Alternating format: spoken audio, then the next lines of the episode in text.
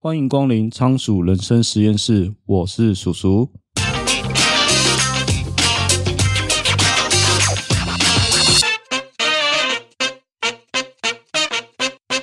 最近开始推荐好书给周遭的亲朋好友，我得到的回馈是：现在啊，大家都很少看书了，有没有能推荐给大人小孩一起看的书呢？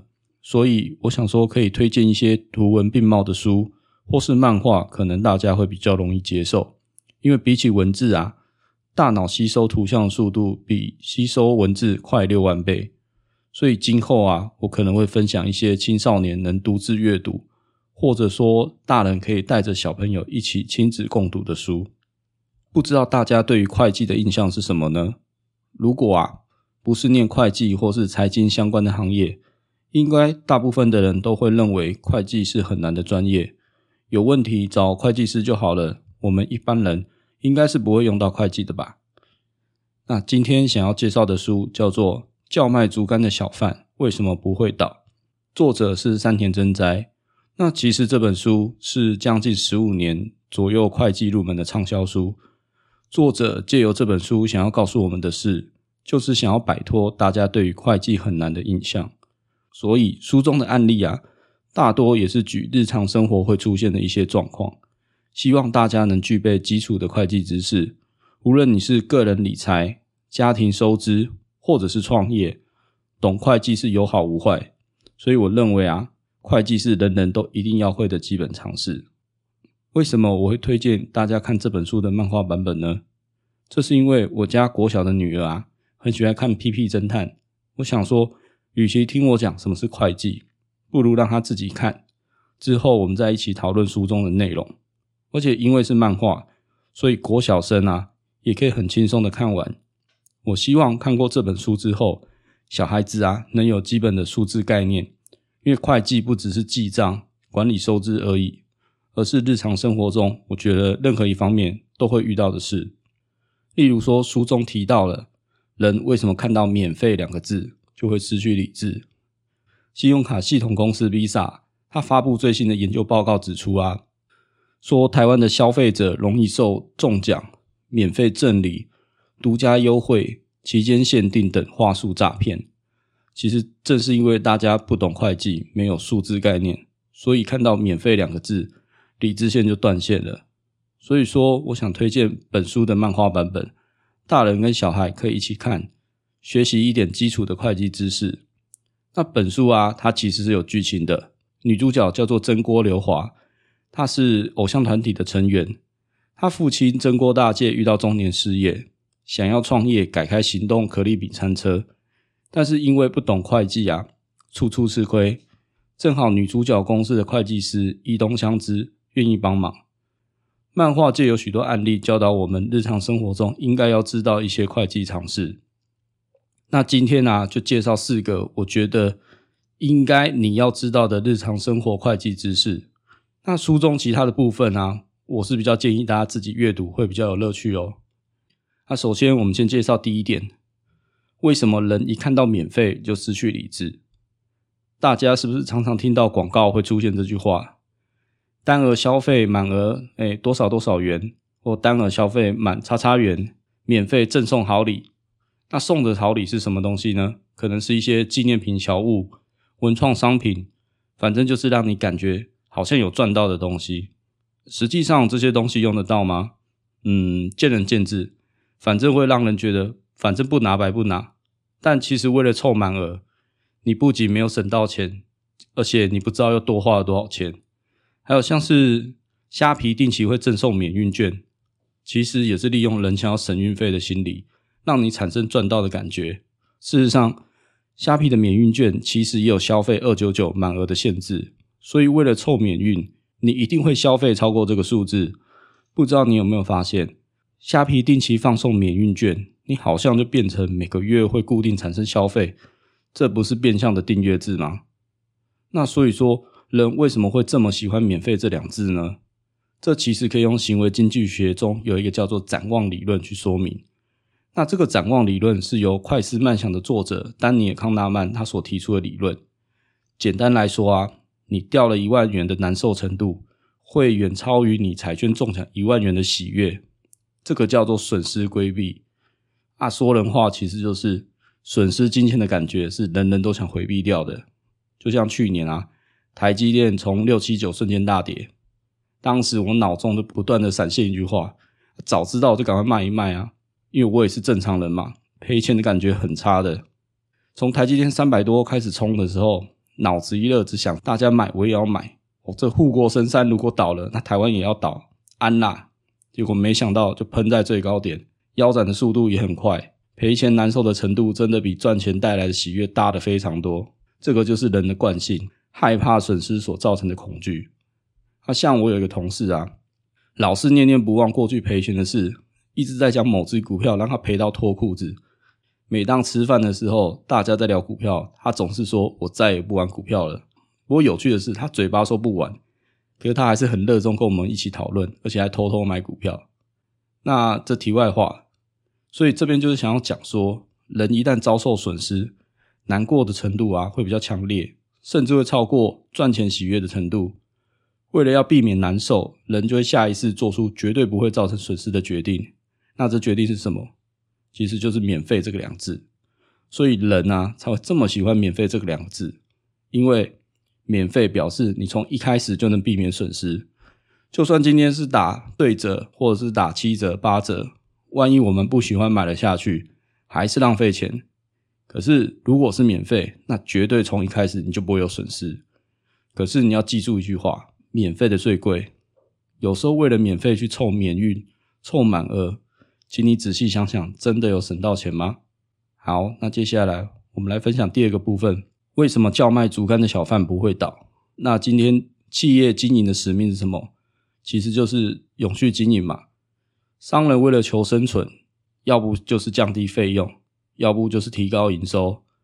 那以日本在卖竹竿为例啊，可能一根竹竿两千元，也不是整天都会有人要买竹竿。那这个就很有趣。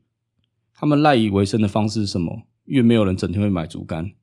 书中推测，有可能的原因是：第一，有可能是五金行老板送货，顺便卖竹竿，反正有人买就加卷赚，因为是五金行里面贩售的商品，本业赚钱其实不是靠这个。啊，第二个，竹竿是要用来晒衣服，但是竹竿也不是只有竹竿而已，它会需要固定的工程。那做工程的人呢、啊，就会跟你推销，呃，你要不要用好一点的料啊？或是在追加其他的工程啊，哦，比如说像常听见的话术就是啊，像这个是白铁做的比较勇啊，或是我们有新的底座，你要不要试试看啊？这保证安全哦，而且可以撑比较久哦，哦，这之类的话术。然后在台湾啊，其实有一类的店面啊，跟那个卖竹竿的案例很像，一直让我很好奇。哦啊，这种店面平常看起来没有什么人。一条街上，饮料店啊、便当店啊，不知道倒了几间，换了几轮呢。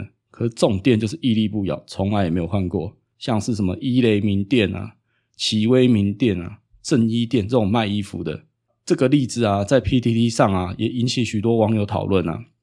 啊，看了大家留言啊，我才了解这些店的经营之道。他们经营之道是什么？其实关键就是客群。像是有的人留言说啊。奇威跟伊雷啊，很对中年的胃口，他们都会掏钱买。然后大户嘛，虽然平常不去逛，可是一逛一次就买一堆。啊，对店家来说赚这一档就够了。然后或是有人说，我阿姨很爱伊雷啊，去一次就是撒一万才会出来。那要不然就是有一些店员啊，会直接传 DM 给老客人勾一勾，就直接把货寄到家里了。所以你当然看不到有人来买啊。而且他们单价很高，不用太多客人。然后还有人说。我阿嬷都去伊雷名店买衣服，就是他们的客群啊。那我整理了一下这些店能开在闹区哦，屹立不摇三个要点：第一，他们有固定的客群；第二，这些客群消费能力也很高；第三，他们的单价也高。所以真的不要小看这些婆婆妈妈的消费实力啊！不要忘了，在台湾，老公们赚的钱大部分都掌握在老婆手上，许多婆婆妈妈看似不起眼。殊不知，搞不好身家上千万甚至上亿。所以说，看到书中这一段，这让我想起一句话：哦，万事万物存在必有其道理，只是你不晓得罢了。日常生活中啊，真的有些事看起来很不起眼，可是你用数字去推敲一下，可能就会发现一些很惊人的事实。好，那接下来我们来分享第三个部分：省小钱花大钱。哦，这个应该很多人常听到这个这句话。比如说，假如说啊，一个一千块的东西啊，打五折，省了五百块。可是，如果一个价值一百万的东西打了九折，结果省了多少钱呢？省了十万块。那从结果来说，哪个状况才算赚到呢？节省的目的啊，或说省钱的目的啊，是要控制支出。所以看的其实不是买到高折扣的东西，而是必须考虑省下多少钱。因为省钱啊，不要用百分比来看，要看实际的价格或实际的金额。比如说，像公司选择降低成本的专案哦，那假设一个专案叫做节能减碳专案，那这个专案在做什么？实际上在减少 A4 纸的用量，它可能一年可以省五十 percent 的用量，听起来很多，可是一张 A4 纸才多少钱？一整年搞不好只省了十几万而已。那另外一个专案可能是做回收贵金属的专案，那也许你换了另外一家回收率比较高的厂商，回收率搞不好只多了五 percent。可是节省的金额搞不好高达数百万，那如果你要做省钱的专案，你会如何选择呢？所以啊，我们要考虑到一件事情，就是执行专案其实也是需要费用的，因为你必须投入人力、物力这些隐形成本。所以说要注意省的钱跟投入的成本去比较，如果省不了多少钱，那还不如不要做会比较好。像我工作上啊，还有遇到一个省小钱花大钱的案例。那个科学园区对化学药品的管制越来越严格，部分的化学药品啊都会被劝导说你要少用或者是禁用。那公司就遇到一个非常重要的化学药品啊被列在其中。那改善的方法有两个，第一个方法就是投资废水处理的设备，因为我们被管制的是工业废水，而不是说你不能用这个药剂，只要你零检出就能过关。那第二个方法就是更换药剂。换成没被管制的药品，那乍看之下，投资废水处理设备会比较花钱，换药剂会比较便宜，所以老板就选择换药剂了。而问题啊，就出在这个药剂已经使用多年，那生产这个产品用这药啊很稳定，品质也很好，结果换了药品之后，品质在当下测试的时候没有发现问题。等到大量生产的时候啊，才发现有出现粉状的颗粒残留。后续啊，还要投资清洗的设备，然后部分出问题的产品啊，等发现的时候已经出给客户了，还要紧急召回处理啊。那当然啊，从事后论来看是不公平的，每个人都在做当下最好的决定。只是这个案例提醒我啊，经过实践验证的产品啊，制作的流程能不动就不要乱动。千万不要为了省小钱，结果是花了大钱。那生活中还有一个案例啊，就是我过去买东西啊，都习惯挑便宜的来买。比如说去买鞋好了，有一次百货公司折扣啊，那个马丁靴啊打三折，可惜 size 差一号，我想说哇，这么便宜不买不行，就买回去穿没几次，因为脚太痛了，所以这双鞋我后来就送人。那你说这个钱不就白花了吗？所以后来我就告诉自己啊。如果很喜欢的，很确定自己一定会每天用的，那就不用货比三家了，买下去就对了。在那边省东省西啊，其实省不了多少钱，而且平白会浪费了不少时间，怎么算都划不来。那接下来啊，我们来讨论第四个部分，拆账的时候啊，负责刷卡结账的人会有好处。那这这个部分呢，就是书中啊，那个主角的爸爸去参加同学会。结账的时候啊，他就主动拿信用卡去结账，然后其他人再给他现金。那这有几个好处：第一啊，信用卡有累积红利或者是现金回馈；第二啊，就是做生意啊，付钱要慢，收钱要快，因为手边要多留一些现金周转，这个就叫做现金流量的概念。因为做生意啊，那个身边要有现金周转是很重要的事情。如果出现重大风险或者是投资机会，身上没有现金去周转是很危险的事情。那如果一个人来说，比如说像是你生了大病，临时要付大笔的医药费，那就算你有商业保险，从保险出险到钱进你的户头都需要时间。如果你的手上没有现金周转，你不免就可能要去跟人家借钱，或搞不好你要去信贷啊，去快速把钱借出来去付你的医药费。要不然就是像是一个投资机会出来的时候。你身上没有现金啊，或闲钱可以去投资，就白白错失掉投资的机会。那结账的时候啊，帮大家刷卡，先收现金入口袋哈，其实就是刚刚前面讲，就是付钱要慢，收钱要快的原则。不过我们还是要注意一下卡债的问题，不要刷卡刷过头，变成卡奴就得不偿失了。那在这个部分啊，则建议要有记账的习惯。那像现在手机的 App 啊，记账非常的方便。你今天记账已经不用像过去一样要拿个本子去记流水账，尤其这样做非常浪费时间跟精力。那我们记账的目的啊，是要为了知道你每个月的收入还有支出的金额有多少。当刷卡刷过头啊，你的支出大于收入，那就要特别小心。那我个人是使用一个麻布记账这个 App，因为它会去自动抓你刷卡的资讯。那我只要知道我这个月刷多少钱就好了，非常方便。那这个 App 也推荐给大家。最后来做个总结，就我认为啊，我们消费要有数字概念。由于大部分的人啊都认为念会计啊是很难的专业，可是这本书啊就是希望你就算不擅长数字，也要有基本的数学概念。因为会计会用到数学啊，其实大部分国小都教过了，只要计算机按一按就好了。有点时间，你还可以打开 Excel，建立试算表的公式来协助计算。而我们日常生活中太多状况会遇到会计了，你只要有一点数字的概念，就不会吃亏哦。比如说前面提到的，人一看到免费哦，就停止思考或省小钱花大钱。就拿你日常生活的环境来讲好了，我们其实拥有了太多不必要的东西，那是因为我们对我们拥有东西的数量啊没有概念。比如说，你冰箱是不是有放很久的食材，放到坏掉都不知道？衣柜有许多衣服，是不是太久没穿？有的可能都发霉了，不能穿，结果只能扔掉。有点数字概念的时候啊，你消费的时候想一下，其实就能避免很多无谓的浪费。另外啊，这本书我跟我国小女儿一起看过之后，我女儿提了一个问题，很好玩。她说：“哇，那路边这么多夹娃娃机，他们是怎么赚钱的？每次经过，我有没有看到几个人在夹？哇，不错诶，看完这本书就可以举一反三了。我还真没想过夹娃娃机的盈利模式。那上网查了一下。”夹娃娃机好像大台的机台啊，就是好像要六万块，啊小台好像要两万块。那如果不算水电租金的话，店面夹娃娃机至少好像也摆了十台以上。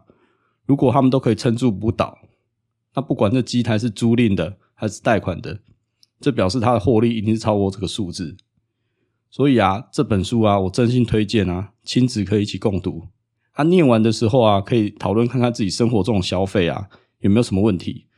特别是书中提到的，人一看到免费就会停止思考的概念，你可以用来检视一下电视广告啊，或者是网络广告，你会发现啊，我们生活中免费啊、满额赠、期间限定无所不在。我们可以学会当一个聪明的消费者，对吧？那今天的节目就先分享到这边。如果觉得我们节目不错的话，欢迎订阅节目的电子报，每周都会更新最新的书评与观点。如果喜欢我们的分享，你也可以在下方留下你的五星评论，或可以赞助我，请我喝一杯咖啡。连接在下方的资讯栏。你的小小支持对我来说就是大大的鼓励。我是鼠鼠，仓鼠人生实验室，我们下次见，拜拜。